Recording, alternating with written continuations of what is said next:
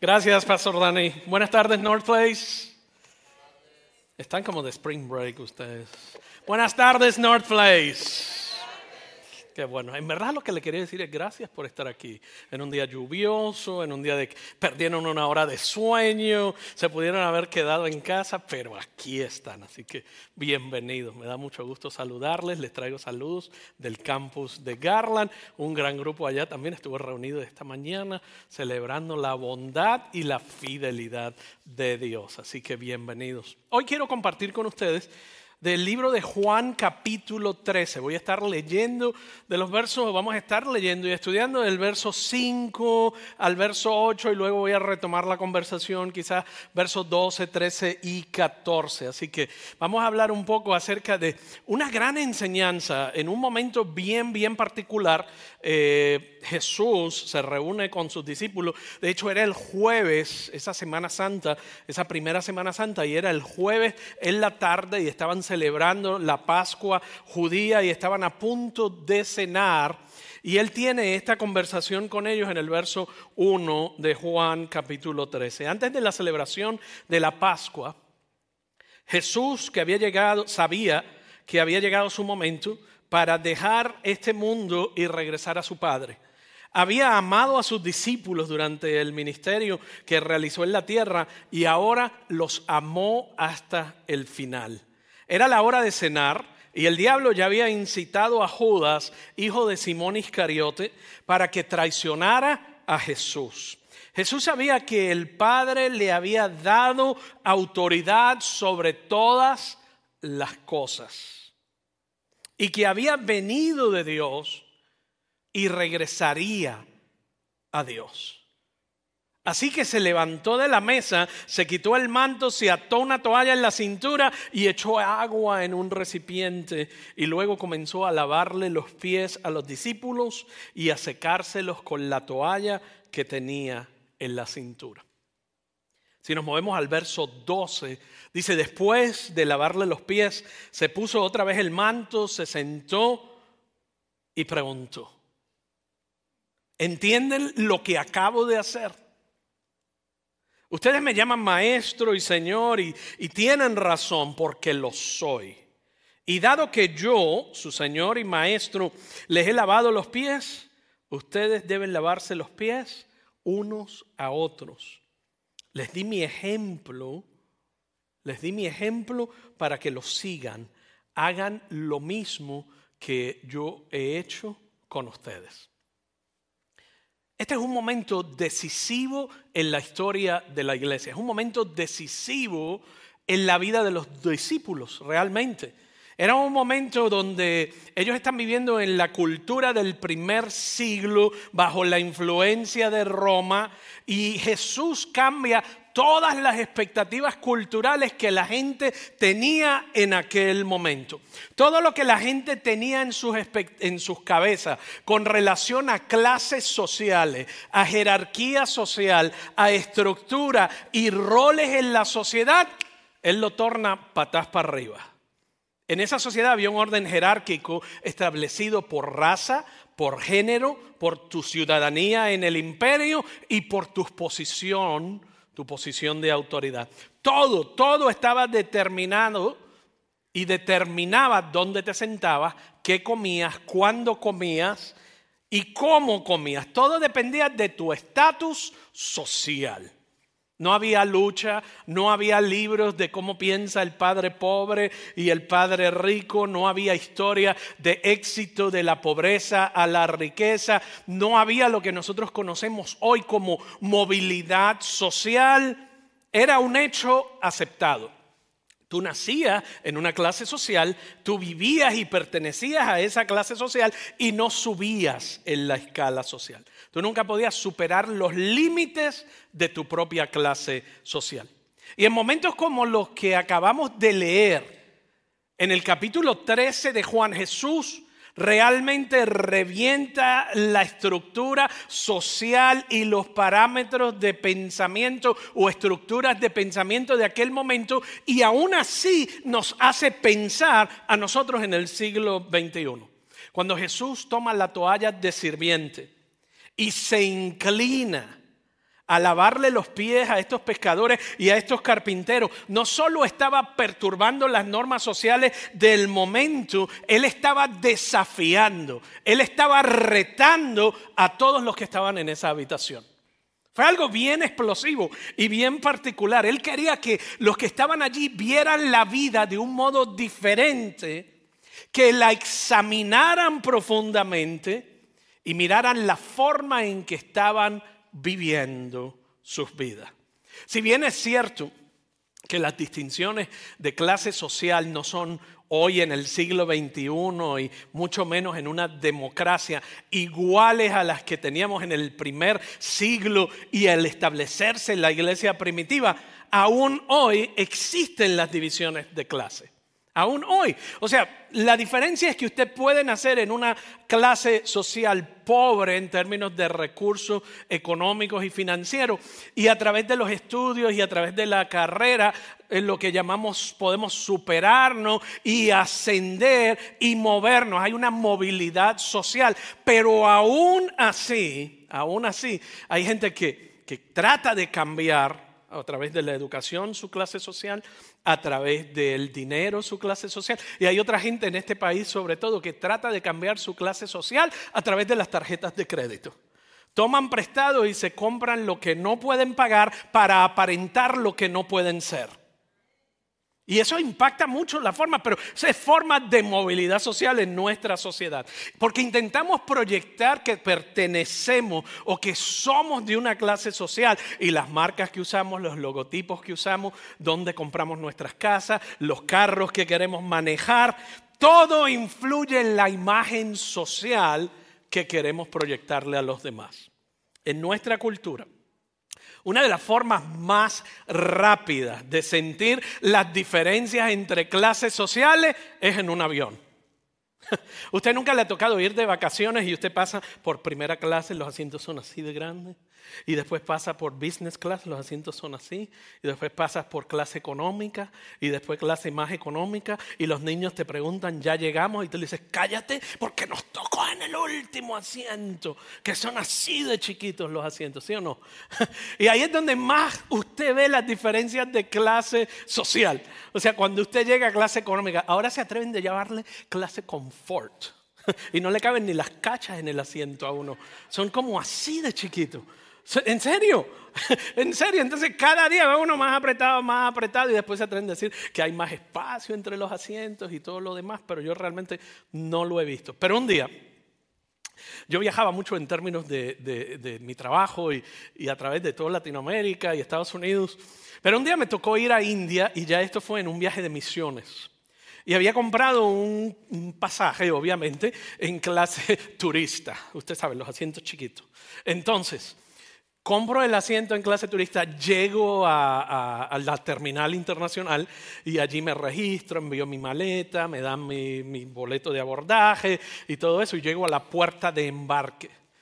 Y allí llevaba como media hora ya y en la puerta de embarque, esto era por una aerolínea que se llama Etihad, es una aerolínea árabe, volábamos de aquí a Abu Dhabi y de Abu Dhabi, en, los Emiratos Unidos, y de Abu Dhabi volábamos a Delhi, en India, y de allí tomábamos otro avioncito más pequeñito, como por tres horas. Estábamos en el área unas 28 horas en total sin, sin las conexiones. Y luego de eso manejábamos, o sea, manejaban ellos en carro y nos llevábamos hasta el lugar de la conferencia. Pero estoy ahí en la terminal internacional pensando en los asientos chiquititos aquellos. De hecho, había mirado cuánto valía un pasaje de business el mío como 800 dólares, el de business 7 mil dólares y el de primera clase 15 mil dólares.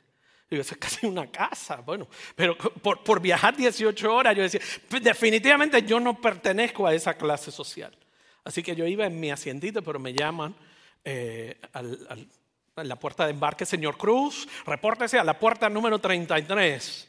Traigo yo mi pasaporte, traigo yo toda mi información. Vengo yo con todos mis estereotipos, no se lo debería decir esto, pero vengo con mis estereotipos, el árabe me mira, yo lo miro, es mi primera vez volando por una aerolínea árabe, entonces yo iba todo bien orado, bien orado. Y entonces me mira el tipo y me dice, ¿le importaría si le damos un hombre? Yo sí.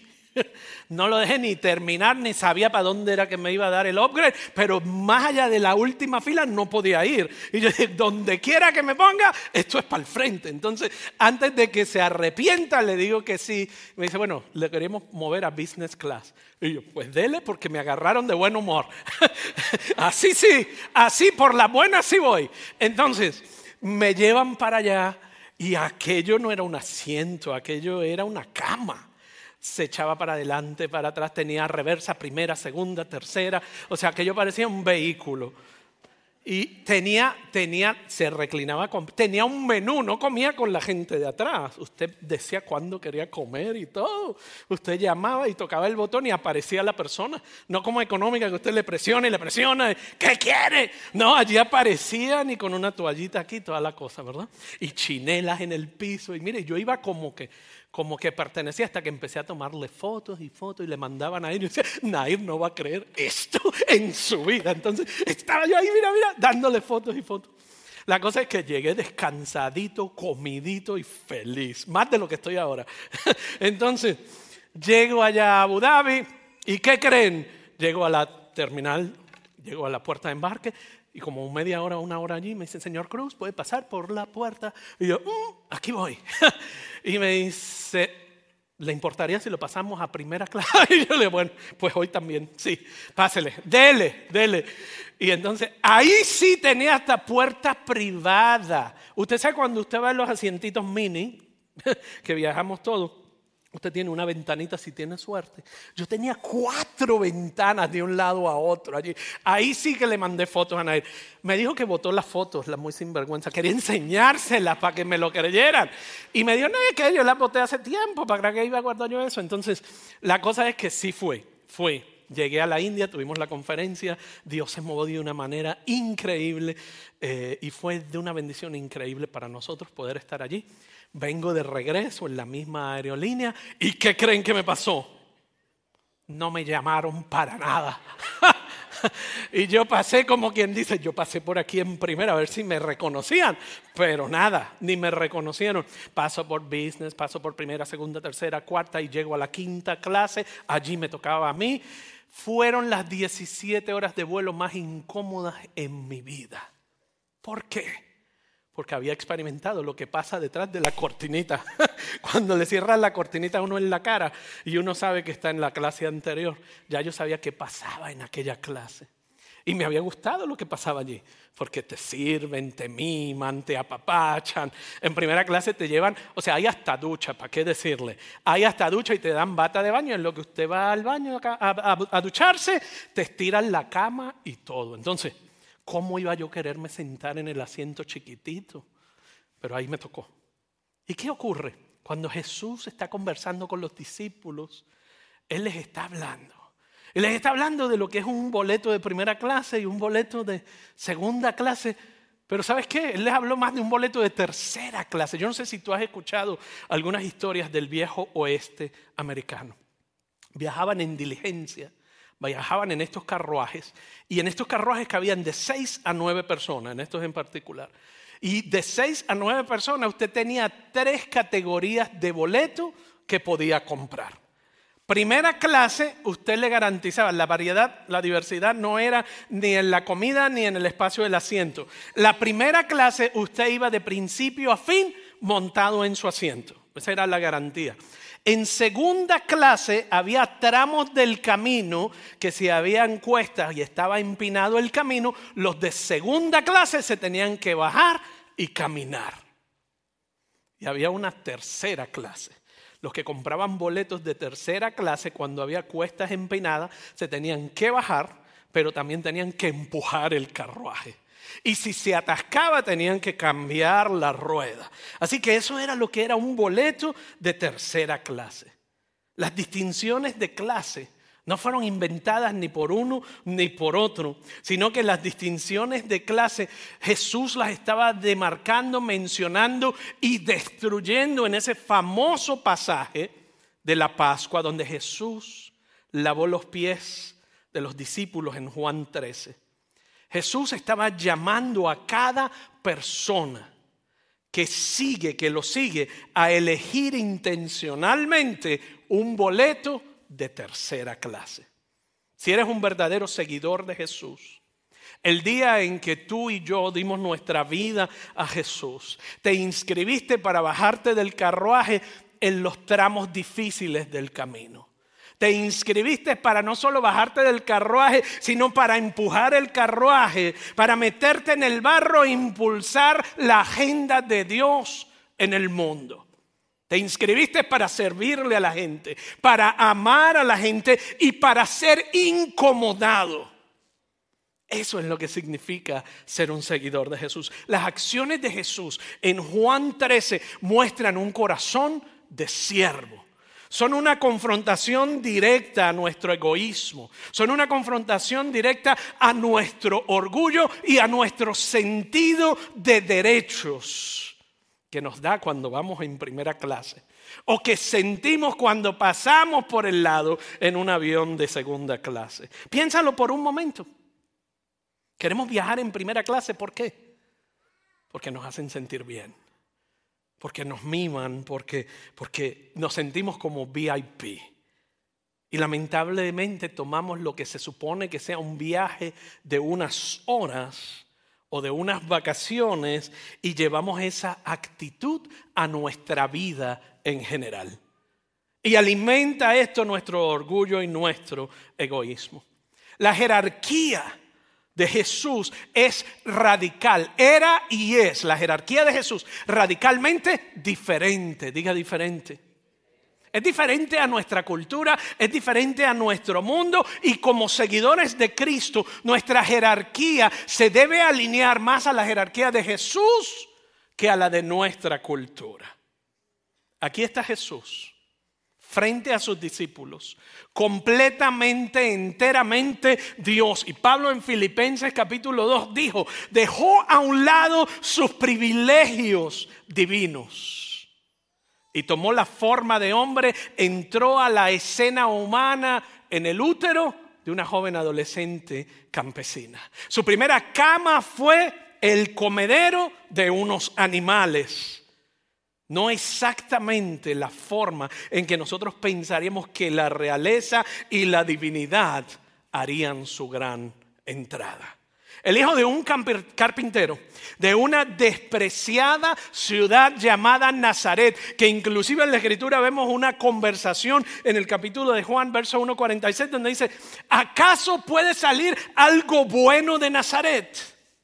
Y allí fue donde nació nuestro Mesías. Allí fue donde escogió nacer nuestro rey. El rey de reyes, el señor de señores, aquí está tomando una toalla, tomando una palangana, un recipiente y lavándole los pies a unos simples carpinteros. La última noche de su vida la noche antes de la crucifixión, Él hace su último intento por sacar del corazón de sus discípulos la jerarquía cultural que ellos habían incorporado. Por eso Juan 13, capítulo 3, vamos a leerlo otra, otra vez. Jesús sabía, Jesús sabía que el Padre le había dado autoridad sobre todas las cosas. ¿Te escuchaste eso? Jesús sabía que el Padre le había dado autoridad sobre todas las cosas. No era que él se lo creía, no era que él quería tener autoridad, él tenía la autoridad por sobre todas las cosas. Y mira en contraposición el verso 3 con el 4, y a veces perdemos de perspectiva, pero yo quiero que tú no pierdas la causa y el efecto del verso 3 y 4. Él tenía toda la autoridad, y mira lo que dice el verso 4. Así que se levantó, o por eso se levantó de la mesa, se quitó el manto, se ató una toalla a la cintura y echó agua en un recipiente. Y luego comenzó a lavarle los pies a sus discípulos y a sacárselos, secárselos con una toalla que tenía en la cintura. Tú miras esto. Porque tenía toda la autoridad. ¿Qué hizo él con toda su autoridad? Se echó una toalla en la cintura y le lavó los pies a simples pescadores, pecadores, pescadores y recolectores de impuestos, donde en la sociedad en la que él vivía, ese era el trabajo de los sirvientes o de los esclavos. Y Él lo hace. Su poder, su posición y títulos no lo eximieron de servir, sino que fueron la motivación, fueron el impulso para su servicio, enseñándonos que los líderes más grandes son los siervos más humildes. Los líderes más grandes son los siervos más humildes. Él salió de su lugar de comodidad listo para empujar la carreta. A Jesús no le importó incomodarse a sí mismo, no le importó ensuciarse las manos, Él sirvió. Jesús eligió, modeló y vivió la vida de un boleto de tercera clase. Nuestro mundo piensa cuanto más alto tú asciendes, Cuanto más títulos tú obtienes, cuanto más poder acumulas y más autoridad tienes, más exentos estás de los inconvenientes de servir a otras personas. Piensa en eso. Eso es lo que nos dice la cultura. Su posición, tu posición y poder te da derecho a dejar que otras personas hagan el trabajo pesado. Eso es lo que nos dice la cultura. Pero la vida que Jesús le dio la vuelta, la vida de Jesús le dio la vuelta a ese sistema de valores y nos enseña el liderazgo y la influencia en el reino de Dios. No se trata de títulos, se trata de la toalla del sirviente. El liderazgo no se trata de títulos, se trata de toallas. En muchas ocasiones yo he experimentado que tenemos un evento y de repente hay un derrame de algún líquido o comida o lo que sea. Y yo voy y tomo una escoba y no tardo cinco minutos que alguien de la iglesia me diga, no, no haga eso, pastor, y me quiere quitar la escoba. Y yo sé que es una forma de, de honrarme a mí personalmente y no lo doy por sentado por mi posición como pastor. Pero eso por un lado, me siento honrado. Por el otro lado, lo que pienso es, no les he enseñado bien el principio de liderazgo bíblico, donde el líder sirve. En el liderazgo cultural, dice, quítele la toalla porque él es el pastor o el líder principal de este grupo. El liderazgo bíblico dice, busque usted su propia escoba y no le quite la de él porque así avanzamos más y llegamos más lejos. ¿Usted ve la diferencia? Así que la próxima vez no me quite la escoba. Búsquese la suya propia y ayúdeme y avanzamos más. Eso era lo que Jesús nos estaba diciendo. Él lo expresó de esta manera. Dijo, después de lavarle los pies, se puso otra vez el manto, o sea, la túnica que llevaba, se sentó y les preguntó. En otras palabras, como buen maestro, les dio la ilustración y ahora les está diciendo, quiero que platiquemos un poco de lo que les acabo de enseñar. Y como buen coach les hace una pregunta y les dice, ¿ustedes entienden lo que yo acabo de hacer? A veces leemos ese pasaje de corrido y pensamos, ay, qué lindo, y le lavó los pies. Y hay gente que no puede pasar de ese pasaje de forma literal y pierden la gran enseñanza que estaba Jesús pretendiendo que obtuviésemos de este pasaje no pasan de la práctica religiosa de lavarle los pies a las personas. Y mientras que esa es una práctica hermosa y digna, el principio fundamental de lo que Jesús nos estaba enseñando no era un lavado de pies religioso. Era diciéndole, yo quiero que ustedes vivan su vida de acuerdo al plan del Padre, al liderazgo del Padre, para que puedan alcanzar lo que mi Padre quiere hacer a través de ustedes. No hay cosa más contraria a este pasaje que muchas veces la jerarquía eclesiástica dentro de nuestras mismas iglesias. Tú miras y mientras más alto el título, más alto la categoría, más ínfula, se sienten como que van por clase económica, clase privada, clase confort, y aquí estamos los de primera clase. y nos vestimos diferente y nos comportamos diferente y usamos títulos diferentes. Jesús no llevó ningún título. Jesús cargó la cruz a sus espaldas y le dijo, si ustedes me quieren seguir a mí, aquí les doy un boleto de tercera clase para cada uno. ¿Quién quiere? ¿Quién quiere uno?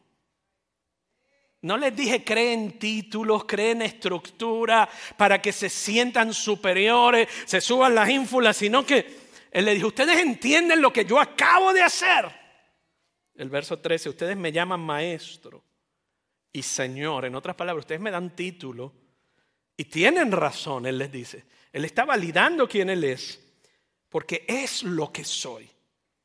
Y dado que yo, su Señor y Maestro, les he lavado los pies, ustedes también deben lavarle, lavarse los pies los unos a los otros. En otras palabras, ustedes también deben aprender a servir, deben aprender a dar, deben aprender a tomar ese boleto de tercera clase y empujar la carreta. Y él, por si nos quedaba duda de qué era lo que estaba tratando de hacer, dice, les di mi ejemplo para que lo sigan.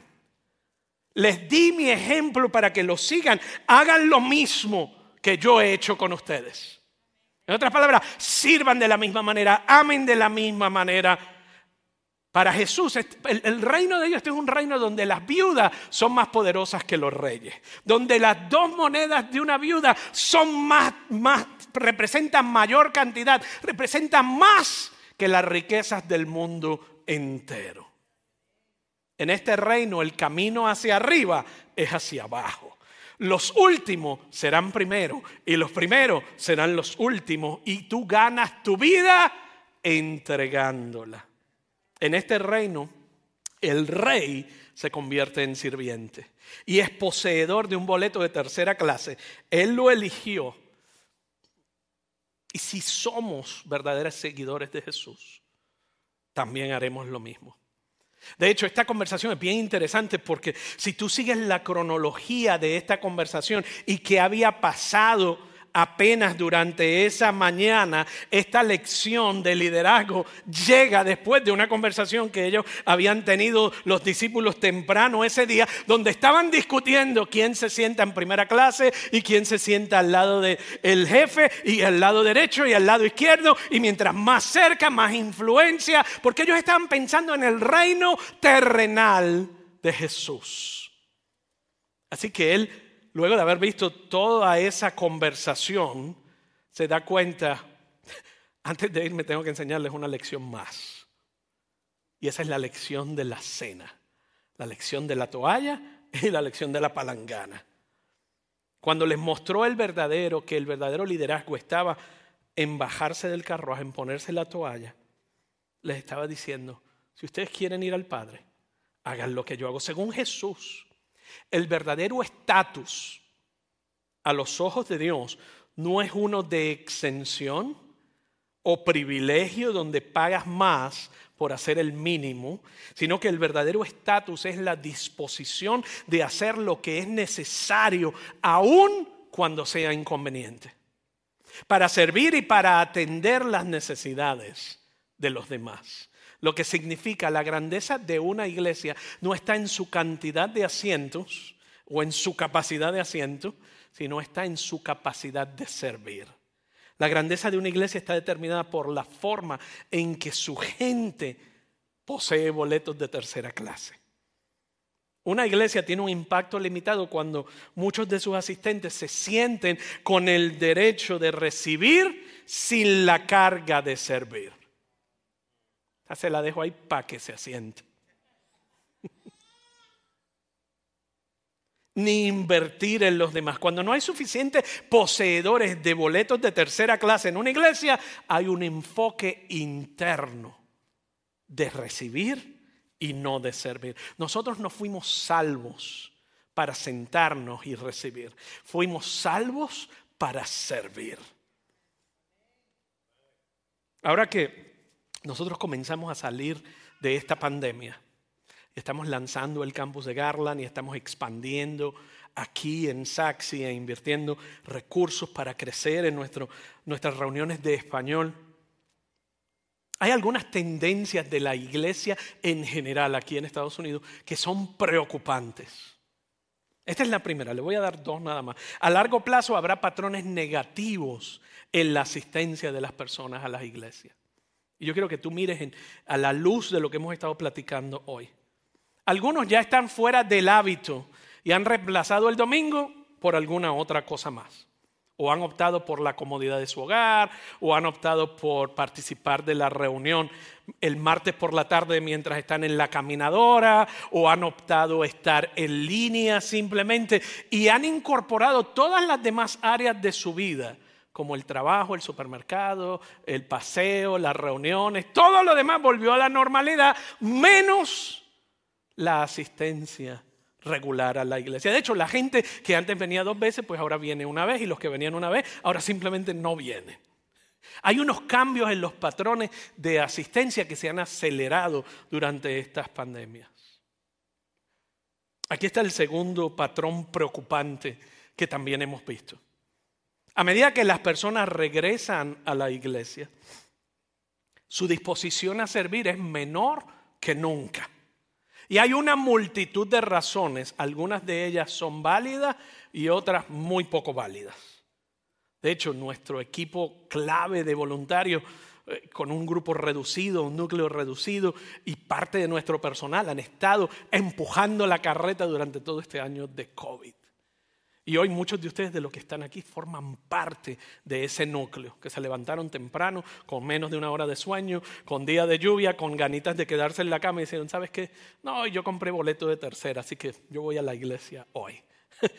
así que ustedes están ahí en, la categoría de tercera. Pero, pero, pero ¿sabes qué? Hay, hay, hay, hay momentos donde necesitamos crecer, expandir, servir, dejar a un lado el liderazgo cultural y tomar el liderazgo bíblico y tomar ese boleto de tercera. Hay algunas personas que, que si de verdad no, cambiamos los, no cambian sus boletos de primera por uno de tercera, vamos a estar en una crisis. ¿Por qué te digo eso? Porque estamos esperando uno de los, de los impactos mayores durante esta Semana Santa. Nos estamos preparando para alcanzar la comunidad, servir la comunidad, pero para que, y, ese es uno, estamos preparándonos aquí en Garland, en dos campuses, en español, más todo lo que estamos haciendo para alcanzar en inglés. Pero piensa en esto, este año ha sido un año muy, muy complicado y muy difícil para mucha gente. Y esta Semana Santa yo pienso que va a venir más gente a la iglesia que en ningún otro. Porque hay hogares destruidos donde su matrimonio está en pedazos donde su carrera y la incertidumbre de su carrera los tiene preocupados, donde la pérdida financiera, donde las crisis relacionales, donde el aislamiento y están buscando algo. Y ese algo sabemos que es Cristo Jesús. La esencia de lo que realmente puede responder a las necesidades más profundas del corazón humano está en Dios. Y esa es otra plática completamente aparte. Pero significa que cuando esta gente decida venir y regresar a la iglesia, saliendo de este año de crisis, va a haber gente que nunca ha marcado la entrada a la puerta de nuestra iglesia. No queremos limitar nuestro impacto ni nuestra capacidad de modelar el ejemplo de Jesús. Yo tengo un reto para ustedes.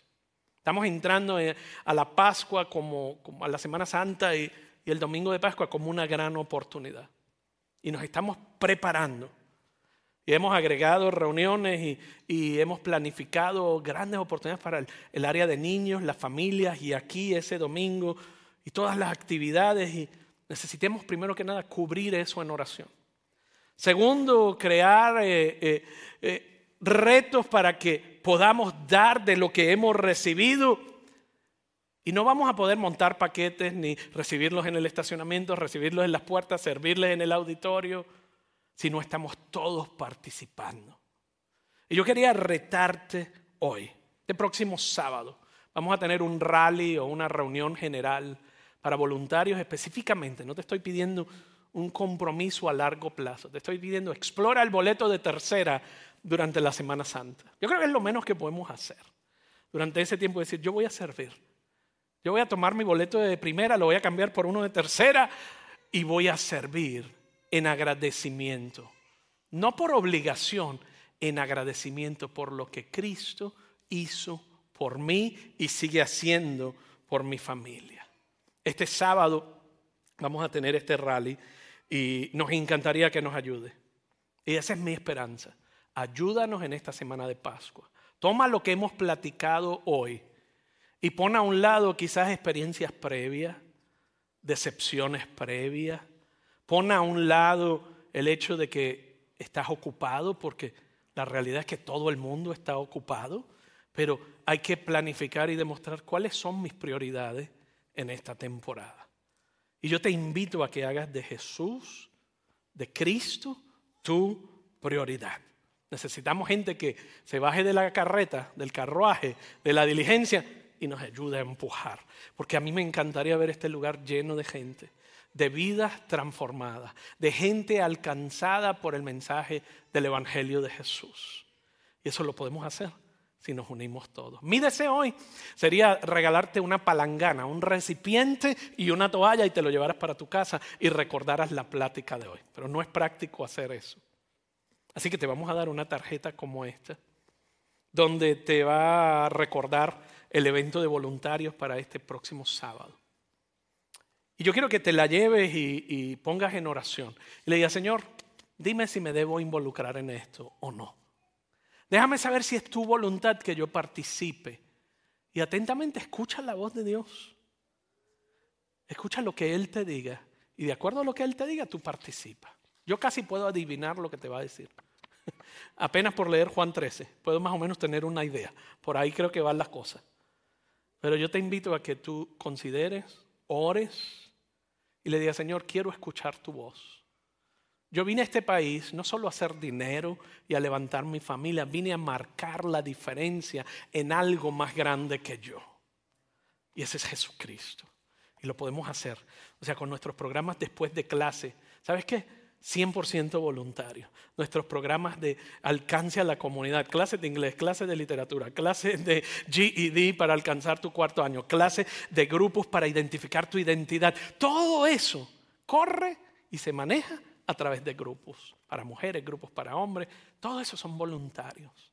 Así que una partecita de esto es lo que va a ocurrir en Semana Santa. Quiero invitarte a ponerte de pie y quiero que reflexionemos en este canto, que lo cantamos, pero yo creo que ahorita, después de esta plática, yo creo que significa algo distinto. Quiero que el equipo de oración también me acompañe eh, y si hay una necesidad en tu vida, me gustaría que conectes tu fe a la fe de este equipo.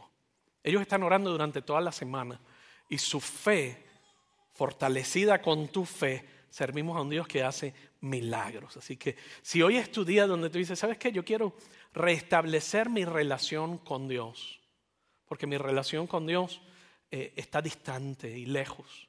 Me encantaría, o pasas por aquí y, alguien estará orando contigo, o pasas por, en el vestíbulo, en el área del lobby donde dice conexión de huéspedes y ahí nos encantaría poder saludarte también y de igual modo orar con ustedes. Pero quiero que me acompañes en este último canto de reflexión y le digamos, Señor, toma lo que soy. Toma lo que soy, toma todo lo que soy, mis, éxitos, mis logros, mis tristezas. A lo mejor no tengo nada tanto que ofrecerte, pero te lo entrego todo todo lo que soy, te lo doy a ti. Todo lo que siento, te lo doy a ti. Todo lo que he sido, te lo entrego a ti. Porque eres mi Dios, eres mi Señor. Y con esto terminamos nuestro tiempo y si deseas recibir oración puedes pasar al frente a hacerlo y si no nos encantaría poder saludarte. Que Dios te bendiga y te guarde. Que Él haga resplandecer su rostro sobre ti. Que Él torne su rostro hacia ti y te dé paz en cada área de tu vida.